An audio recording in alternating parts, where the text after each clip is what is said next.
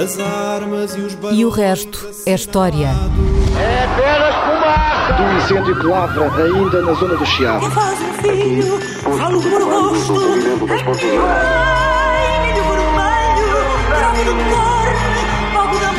Quer transformar este país numa ditadura. Não, lamento. não. Com João Miguel Tavares e Rui Ramos. O meu nome é João Miguel Tavares eh, e o senhor é, recordo-me o seu nome. eh, Rui Ramos, historiador. Ah. Bom, nós tivemos uma ideia que de repente, num momento de loucura, achámos boa. eh, dentro do género, vamos falar de história eh, numa nova rádio. E como é que nós vamos fazer isto, Rui? Conta-me lá. Então vamos falar de história a propósito da atualidade, aquilo que nas notícias eh, diárias possam sugerir dúvidas sobre foi sempre assim, como é que era antes, De onde é que isto veio, exatamente? de onde é que veio.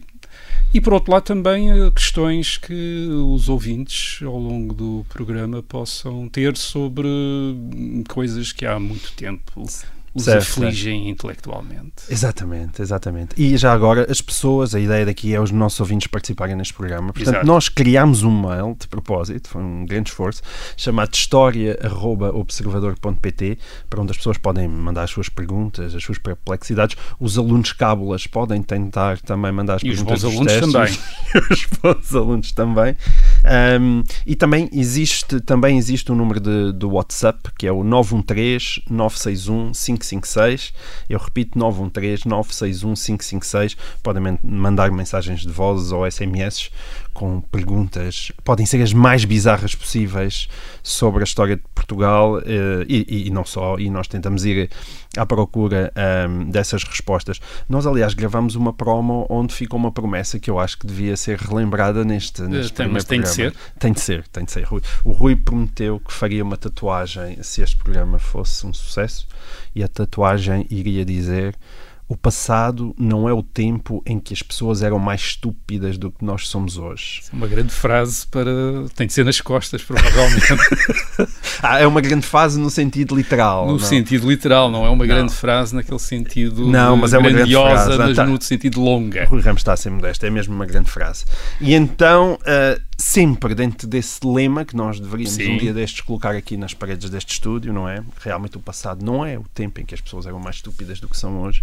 Não, é. Nós Não é. vamos começar então com uma primeira pergunta que me assaltou na semana passada. Foi, nos últimos tempos tem-se falado muito do cartão de cidadão, sobretudo Uhum. depois da Secretária de Estado da Justiça, numas declarações ligeiramente infelizes, ter justificado as filas e os atrasos na emissão do cartão com com o facto das pessoas irem sistematicamente para as portas das lojas antes da abertura do atendimento ao, do atendimento ao público. Mas mais ou- hum, por mais feliz ou Chegarem infeliz cedo, portanto. por- exatamente, por chegarem cedo e a horas. Ahm, mas por mais infeliz que tenha sido essa frase, ahm, temos de admitir que o cartão de cidadão é uma coisa chata de tirar e que, pelos vistos, aborrece toda a gente, sejam governantes ou governados. E há países em que não é assim, não é? Portanto, ah, e, e eu, a primeira pergunta é esta: é, quando é que isto começou, não é? Quem é que teve a ideia brilhante de atribuir um bilhete de identidade a, a cada cidadão?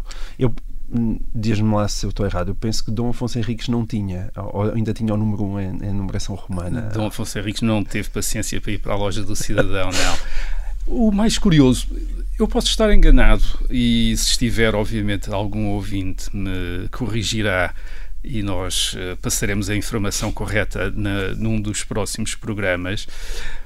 Mas na lei sobre o bilhete de identidade, que é de 1999, Certo. não é obrigatório. Isto é, o bilhete de identidade em, o bilhete de identidade em si não é obrigatório. Não é obrigatório. Não. Estás a incentivar um motim? eh, Não, não, O bilhete de identidade é uma coisa que obrigatoriamente se tem de apresentar em várias situações de relação com o Estado. Ah, Portanto, se não tiveres começar- que ter nenhuma espécie de relação com o Estado, estás sabe.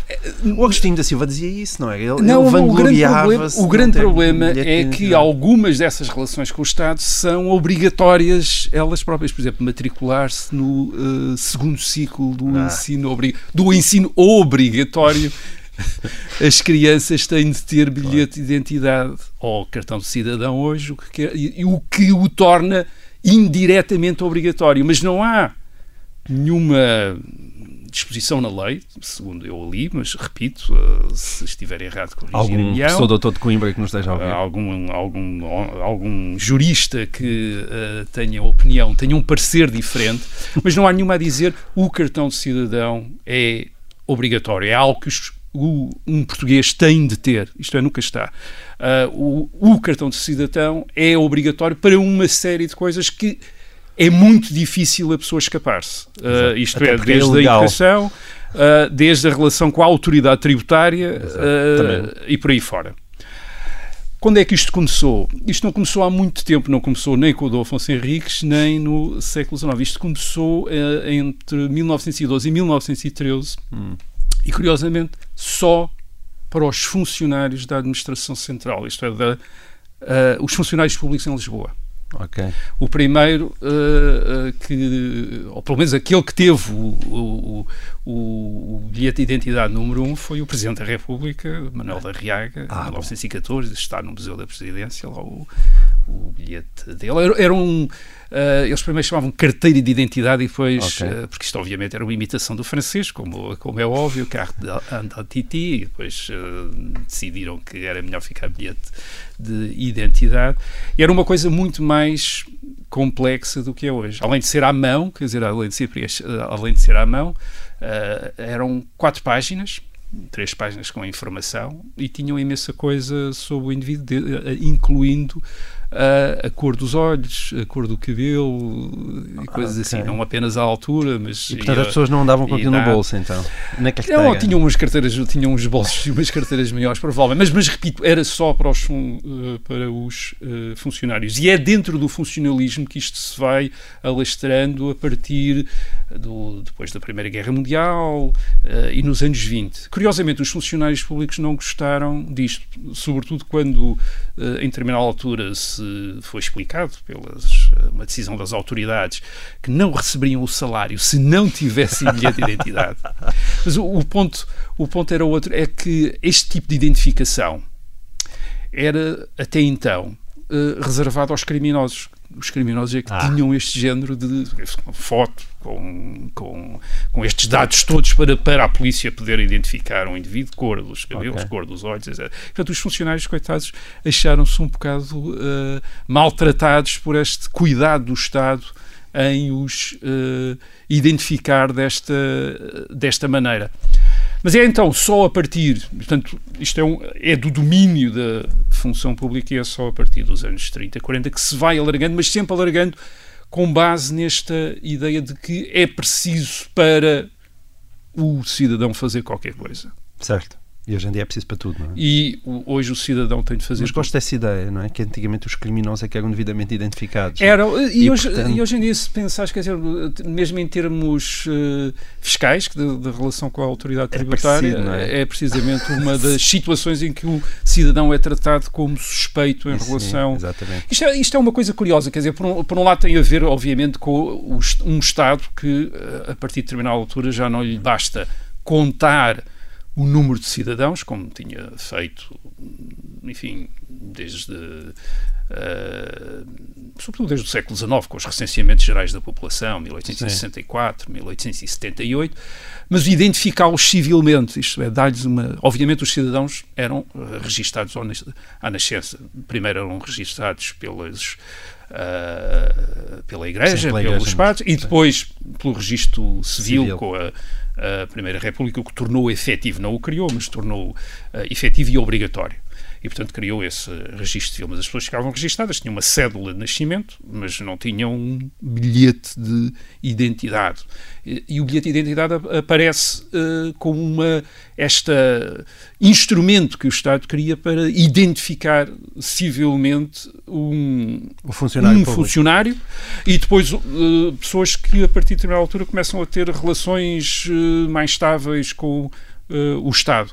Isto é curioso uh, porque tem a ver também com uma quando isto se divulga a partir dos anos 30, 40, 50, uh, tem a ver também com uma sociedade em transformação, uma sociedade em que as pessoas deixam de ser uh, indivíduos que vivem onde nasceram, com as hum. profissões dos pais, com a família perto, para se tornarem e, e, portanto, em que toda a gente sabe quem é, de uma certa maneira, para se tornarem uh, anónimos e de repente o bilhete de identidade ser uh, e o cartão de cidadão ser aquela maneira de, com a foto e os ser aquela maneira de se identificarem perante uma série de situações. Mas ainda sobre o bilhete de identidade há uma há uma há, um, há uma coisa curiosa há uma coisa curiosa que as pessoas com um bocadinho mais de idade se devem ainda lembrar que era quando o próprio Estado Sim. tendo, emitindo, através do arquivo de identificação, emitido o próprio bilhete de identidade, não o achava suficiente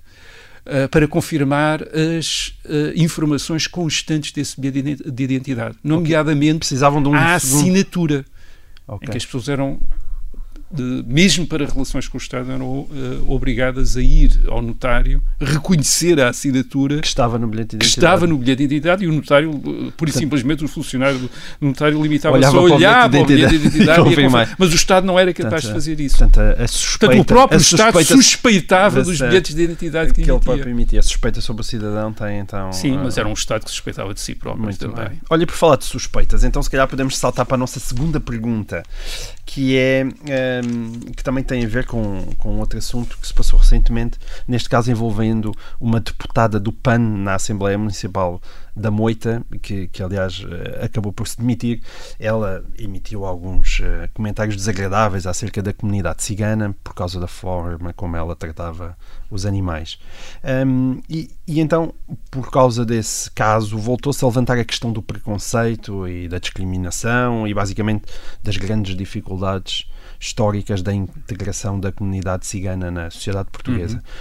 E tu consegues dizer-me há quanto tempo existem registros de há quanto tempo existem uh, ciganos em Portugal? Quão antiga é a sua discriminação?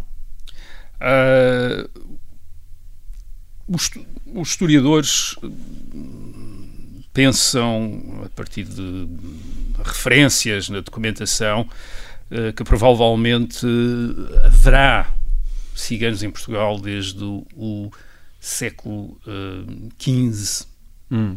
Uh, no princípio do século XVI, uh, Gil Vicente já tem uma peça que se chama -se A Farsa das Ciganas. Hum. Portanto, desde o século XV. E eram bem tratadas nessa, uh, nessa fase? Não eram exatamente bem tratados. Mas desde o século XV que haverá ciganos. Portanto, isto uh, uh, confere com a referência de ciganos noutros, noutros regiões do sul da Europa, em Espanha, em Itália.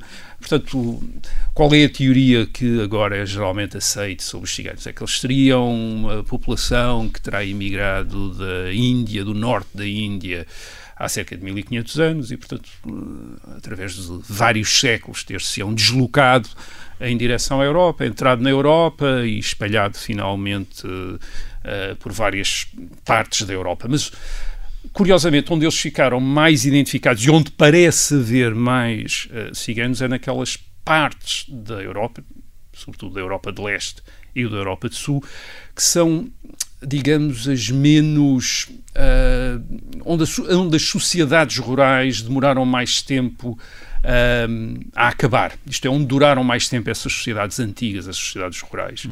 O que quer dizer Mas que. por causa do nomadismo. Sim, o que quer dizer que, independentemente das suas origens, uh, estas populações nómadas, associadas a determinado tipo de atividades em que elas se especializaram, desde o entretenimento até, enfim, outras formas que o também podem chamar de entretenimento, mas que são que tinham um significado uh, mais profundo, como magia, adivinhação, uhum. etc. Desde as feiras, uh, comércio, pequenos comércios. Uh, isso tem a ver com um tipo de sociedade uhum. e não apenas com, digamos, uma etnia propriamente dita. o, o o que quer dizer que não sabemos quando estamos a ver essa sociedade a acabar, não sabemos se esse tipo de comunidades vão manter as características que até agora mantiveram. Hum. Uh, eles estão a ser integrados neste momento, uh, a maior parte já não são nómadas, vivem em, em aliás, 70% da, dos ciganos em Portugal pensa-se que viverão em bairros sociais. Uh, portanto, estão a ser integrados no uhum. Estado, a ser, a ser uh, escolarizados, uh, quanto mais tempo a que as, tipo, os, as características que os definiram tradicionalmente, isto é, um determinado tipo de modo de vida, um, uh, um, as, as próprias formas de organização, a família, o tipo de família, o tipo de relação uh, entre os membros dessa família, quanto mais tempo é que irão durar. E estou a dizer isso porque as outras comunidades uh, rurais, digamos, tradicionais, também tinham determinado tipo de características que até pareciam difíceis de erradicar e foram e, desaparecer, e, e desapareceram. Agora, o que é curioso em relação a esta, a esta, a esta população cigana é que, tendo havido sempre uh, discriminação e até perseguição uh, contra uh, os ciganos, não só em Portugal, mas em Espanha, isto é, re, re, no século XVI, XVII, uh, frequentemente havia decisões reais de expulsar ciganos, limitar a circulação dos ciganos, etc. Isso acompanha toda a história. acompanha toda a Sim. história. Isso nunca teve, enfim, independentemente do impacto que possa ter tido na, no conforto e na, e, e, na vida dessas comunidades, nunca chegou para os ou expulsar, e, como aconteceu é, com os judeus, não é? Com os judeus. É? E isso é uma coisa curiosa. O que é, o que, é que também diferenciava essas, estas comunidades de outras, esta comunidade cigana de outras, uh, uh, digamos, comunidades uh, diferentes, hum. de outras minorias na, na, na, Europa e também um bocadinho, e também fora da Europa? é que eles tinham costumes diferentes, mas não tinham religiões diferentes das sociedades onde estavam. Isto é, curiosamente, sendo uma população nómada, nos territórios onde acabavam por se fixar, entre aspas, isto é, onde acabavam por circular, tenderam a adotar a religião desses, desses territórios. Isto é, em Portugal, em Espanha eram católicos, hum. noutros países eram protestantes, uh, uh, no okay. leste da Europa eram ortodoxos, na Turquia eram muçulmanos. Um... Okay. E, e no... é a não existência de um problema religioso que e faz com que eles acabam... acabam... A uma das principais, ou a principal razão, de facto, de não apenas de discriminação, mas de perseguição uh, na Europa tradicional era a questão religiosa. Okay. E, uma, e uma comunidade que não tem essa característica pode ser discriminada pelo seu estilo de vida, por alguns costumes, mas não tinha, obviamente, não levantava os mesmos problemas em relação de em relação a uma sociedade que dentro do, daqueles eh, estados tradicionais, que na maior parte eram monarquias, se pensava sobretudo como uma sociedade religiosa ainda. Isto é, uma sociedade de verdadeiros crentes. Era isso que definia a maior parte das sociedades e das comunidades uh, na Europa. Eram sociedades daqueles que acreditavam no verdadeiro Deus contra todos os outros e para quem ter minorias que não uh, acreditavam nesse Deus constituía problemas, não só apenas um problema propriamente religioso, mas também um problema político, uma vez que, a partir de determinada altura, uh, a religião do príncipe era a religião de, de toda a sociedade sobre a qual o príncipe era soberano. E os ciganos, curiosamente, não levantavam essa, essa questão. O que quer dizer que, havendo perseguição, houve também sempre a possibilidade de os tratar como parte da sociedade. Isso, por exemplo, acontece no uh, século XIX, quando uh, começa a haver um interesse pelo folclore. Hum. E, é curioso, e em vários países uh, as populações ciganas são, uh, tornam-se também representantes desse, dessa identidade nacional, curiosamente.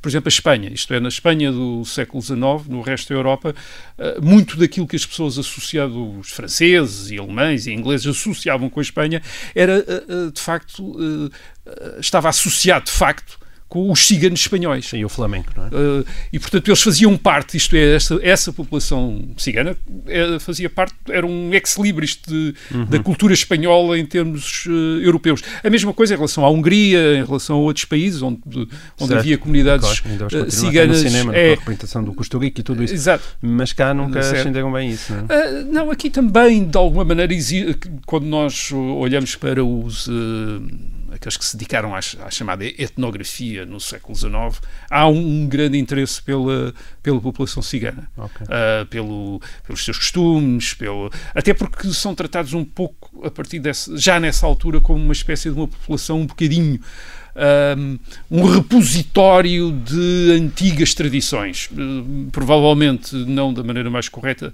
uh, mas dessa. Portanto, temos uma população que simultaneamente é olhada com desconfiança, e ao mesmo tempo, e ao mesmo tempo tem, uh, uma- Ok. tem- tem- faz parte destas faz parte destas sociedades. Isto é, não apenas por estarem há muito tempo, mas como por de facto se terem de uma certa maneira integrado de uma maneira que outras eh, a, que, a que a outra- a que outras minorias nunca Não. foi dada Rui, a oportunidade de se integrarem. Parece que também faz parte deste programa ter intervalos. Ahm, e, vamos a e- isso. E vamos a isso, está bem? Já voltamos.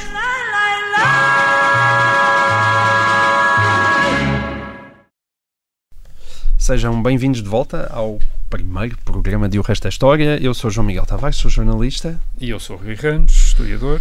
e aqui estamos nós a tentar desbravar algumas das perguntas eh, que têm a ver simultaneamente com a atualidade e com um enquadramento histórico que as possa ajudar a explicar. Ahm, exatamente durante a semana há bastantes coisas que nos causam perplexidade a todos, mas se isso também atingir não só a mim, mas também o, o- o ouvinte, pode sempre enviar um mail para história.observador.pt com as perguntas que lhe apetece fazer, ou então para o número do WhatsApp 913-961-556. Olha, hum, houve um acontecimento extremamente importante esta semana, Rui, que hum, eu não sei, acho que não foi assim especialmente assinalado, senti algumas falta disso. Mas na, na, na segunda-feira, bem, eu sei que há, existe disputas quanto a essa data, mas digamos assim, a da- olha, a data que está na Wikipédia, não é? Que é hoje em dia, hoje em dia, a fonte de toda a sabedoria da internet, eh, diz que foi no dia 1 de julho que fez 600 anos que a Ilha da Madeira foi descoberta por como nós aprendemos na escola, pelo João Gonçalves Zarco e por Tristão Vaz Teixeira e também pelo Bartolomeu Prestrelo. Os, dois primeiros tinham descoberto no ano anterior a ilha de Porto Santo, não é? Ahm, mas a Madeira já foi por estes três. Ahm, nós muitas vezes falamos na palavra descoberta, mas aquilo não é bem uma descoberta, não é? Eu diria que é mais uma redescoberta, certo? Há testemunhos sólidos que as ilhas já eram conhecidas. Hum, então o que é que se passou naquela altura para ser esta a data mais ou menos oficial, 1 de julho ah, de 1419? É, há dúvidas eh, não apenas sobre eh, a data da primeira chegada de europeus à Madeira e ao Porto Santo, e portanto desde quando é que eram conhecido, conhecidas, eh, mas também sobre o sentido de descoberta, isto é, o que é que queriam dizer os portugueses do século XV. Pelo menos quando para estas podemos descobrir. utilizar a palavra descoberta, não é? Para Porque estas, não havia lá ninguém, ninguém são animaizinhos, enquanto o pano não Mas provavelmente uh, tem um sentido similar. Isto é. uh, é muito provável que, como descoberta, eles às vezes usavam também uma expressão que era descobrir de novo. Quer dizer que às vezes não era. Acontece nas nossas vidas. Uh, uh, faço descobria-se já várias vezes. Descobria-se várias vezes. uh, descobria-se várias vezes. Portanto, o, o que temos aqui é o momento em que oficialmente é tomada posse daquelas. Uh, daquelas ilhas. Isto é, independentemente do conhecimento que havia ou não anteriormente, Mas E estás a, a pôr dúvidas. Mas, Não, que havia, existe- provavelmente, sim. É bastante certo, Há uh, cartografia, há mapas onde estão assinalados, às vezes até com os mesmos nomes, Nomes. Mas, mas é muito.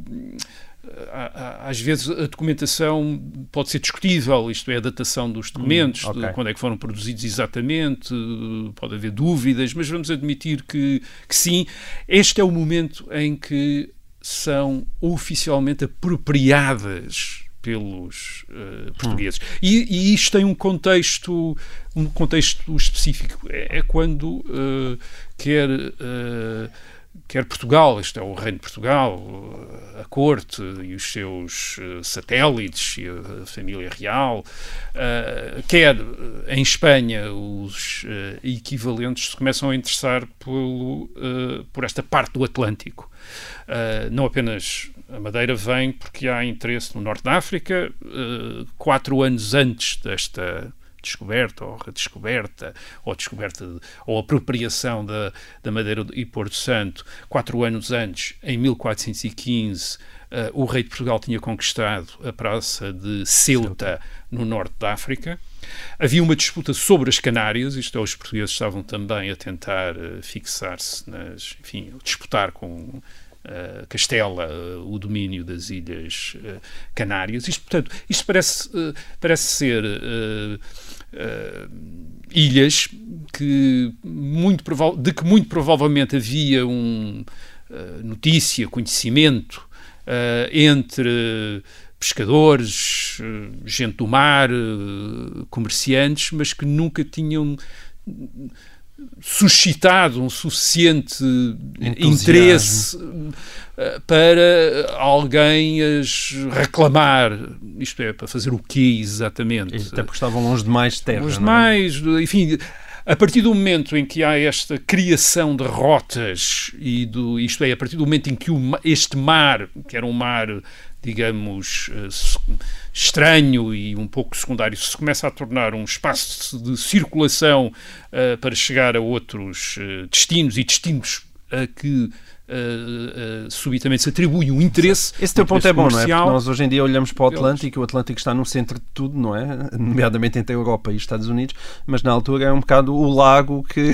havia no quintal. Não, era uma coisa, sim, era uma coisa um pouco periférica, era um mundo periférico, quer dizer, era um mundo periférico, era um mundo que, portanto, era muito provável que, agora estamos a imaginar, que era muito provável que um, um pescador ou um comerciante que arrastado pelos ventos hum. ou por uma, ou por o que quer que fosse, desce com uns rochedos cheios de árvores no meio do Atlântico e voltasse depois com essa informação, não, impressiona, não impressionasse ninguém. Sobretudo se dissesse Uh, andei, por, sim, andei por ali à volta um tempo, aquilo não parecia ter uh, habitantes nem nada, quer dizer, o que é que se ia lá fazer exatamente? Uh, isto é, para quê? ocupar o quê?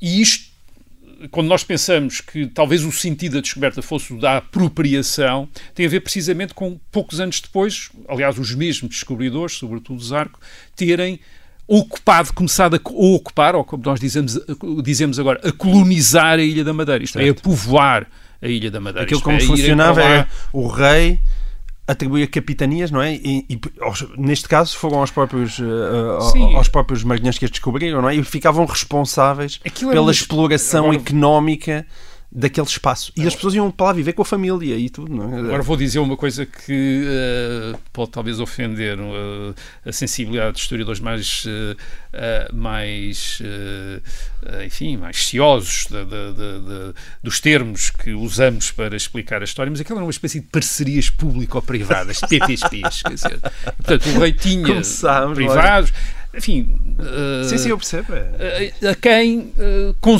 fazia Mas, a concessão. E já eram ruinosas para o Estado? Não.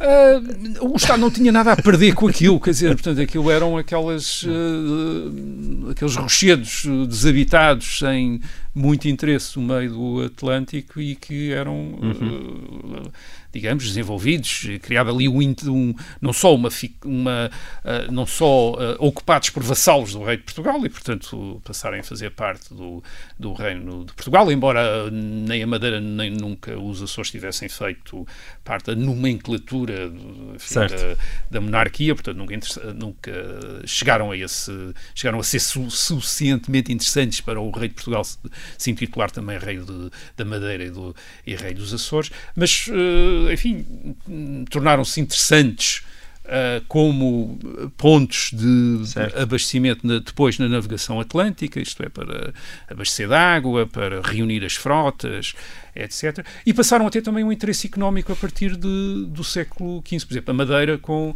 a plantação da cana-de-açúcar começou-se hum, tornou-se um dos grandes uh, produtores de açúcar. E, de uma certa maneira, há, historiadores que defendem esta ideia curiosa de a Madeira ter funcionado um pouco como uma espécie de laboratório de colonização e, portanto, ter sido um pequeno um mini Brasil, quer dizer, isto é, hum. o tipo de colonização do Brasil, as, as tais capitanias, o açúcar também, os engenhos de açúcar, ter havido ali uma espécie de, uh, de preparação para isso na uh, ocupação da Ilha da Madeira. Portanto, a Ilha da Madeira também tem essa importância. Depois, mais agora- tarde, tem o vinho, que se torna Certo. uma coisa. Sim, mas isso bem mais lá bastante- para diante, não é? Sim, a partir do século XVII, XVIII. Mas desculpa, eu eh, agora fiquei com a ideia das PPP da Madeira, as primeiras PPP. Eu, eu, pelo que eu sei, a primeira capitania foi atribuída ao Tristão Vaz Teixeira em, mil, em 1440. Portanto, eu proponho que quando chegarmos a, a 2040 se celebre então a primeira criação da PPP da Madeira, 1640. eh, de 1440 até 2040, 600 anos. Muito bem. Está já a revolucionar mais uma vez a história de Portugal. Olha, hum, no dia 18 hum, morreu o, o Manuel José Homem de Mel, uh, que é autor de um livro que em 1962 teve uma, uma importância enorme na altura. Enfim, quando eu digo importância enorme, certamente uma importância enorme entre a elite portuguesa, não é? chamado Portugal, uh, o Ultramar um, e o Futuro. Um, ele, na, na, na, altura, este livro assumia de forma muito clara as críticas à política ultramarina portuguesa, e quando nós o lemos hoje em dia, é de facto um livro visionário, no sentido em que tudo o que aconteceu e todos os avisos de tudo o que iria acontecer, errado e a tragédia que iria ser continuar um, a, a lutar pelas províncias ultramarinas que deixaram de ser colónias, não é? para passarem a ser províncias ultramarinas, um, e que iria ser um, uma tragédia como efetivamente uh, foi. Só para contextualizar, convém relembrar que este é um livro que saiu mesmo no início daquilo que 62. hoje em dia se considera o início da Guerra Colonial, quando para Angola, para Angola rapidamente em força, era ainda uma, uma decisão política extremamente popular na sequência do, do massacre de centenas de colonos em março de 1961. Eu, uh, até como homenagem ao Manuel José Homem de Mel, acho que valia a pena, valia a pena falarmos um pouco deste livro. Qual é a importância histórica dele? Porque é um livro que foi reeditado não, não há muito tempo, mas para o comum dos portugueses é um livro que é totalmente desconhecido, ao contrário do livro de Soares ou do Spínola. Uh, uhum. Este livro é, é quase desconhecido, mas é um livro absolutamente fundamental, certo? Certo, é um livro importante. É um livro importante porque uh, dá a ideia da divisão entre os salazaristas em relação à questão uh, colonial ou ultramarina, como eles gostariam de uh, dizer. Não, isso é importante. Muita gente lá em casa, se calhar, também não sabe do que é que nós estamos a falar. Manuel João Homem de Mel, para todos os efeitos, tinha sido deputado da Assembleia Constituinte e era um da homem. Da Assembleia Nacional. Da, desculpa, da Assembleia Constituinte ainda não existia. Da Assembleia Nacional. E, e apesar de tudo, era, um- era um homem do regime, certo? É Manuel, ainda que com. Vamos, vamos começar então pelo Manuel José Almeida Mel, porque ele é uma, é uma figura também bastante interessante. Ah, ele, digamos que representa uma longa tradição política, ah, o Conde d'Águeda, ah, Certo. e ah, o pai, o avô já eram políticos na monarquia constitucional no século XIX. Portanto, ele é uma longa linhagem de ah, políticos liberais. E aquilo que o Manuel José Homem de Mel, no- nos anos 50, eh, recupera dentro do próprio regime é uma certa inspiração da família. Uma família que tinha visto como, outro, como outras famílias desta, eh, deste, desta classe social e com estas eh, referências políticas, tinham visto no Estado Novo, nos anos 30, uma uma alternativa àquilo que tinham vivido como a ditadura republicana, que para eles também tinha sido uma ditadura perseguidora, eh, discriminadora, exclusivista, e tinham visto na ditadura de Salazar uma espécie de mal menor em relação à ditadura do outro lado, mas que nos anos 50, isto, isto é, no pós-guerra, não é? estão uh, a, a- a convencer-se que há um que havia outro, outro tipo de regimes possíveis e sobretudo das E e quando já estava como- na, na desilusão do facto. Havia muita gente que, evidentemente, depois da Segunda Guerra Mundial tinha esperança que o regime português evoluísse para uma outra coisa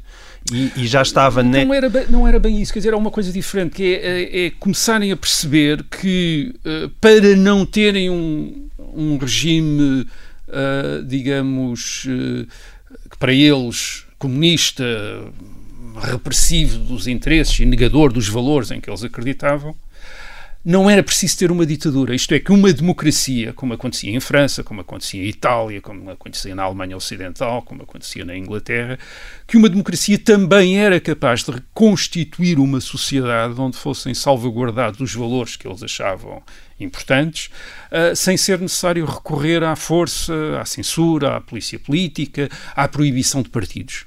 E a única maneira como eles estavam dispostos então já a conceber o regime o regime de Salazar, era como uma forma de transição para uma democracia. Uhum.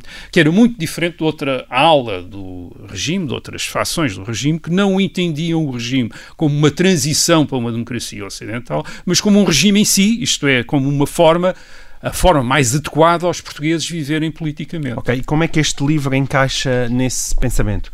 Portugal, o Ultramar e o Futuro, que é um, um, título que tem umas certas ressonâncias umas certas com outro livro mais conhecido. Porque tem, uh, obviamente, uma, uh, uma relação direta com o livro do uh, General Spínola, de 1974, Portugal e o Futuro. E não foi falta de inspiração uh, de Spínola para encontrar havido títulos. uma referência, hum. talvez uma, uma, uh, um, uma um sinal que se dá àquilo que de facto é uma, uma tradição que, se estava a formar dentro do regime, uma tradição de pensamento, uma opção.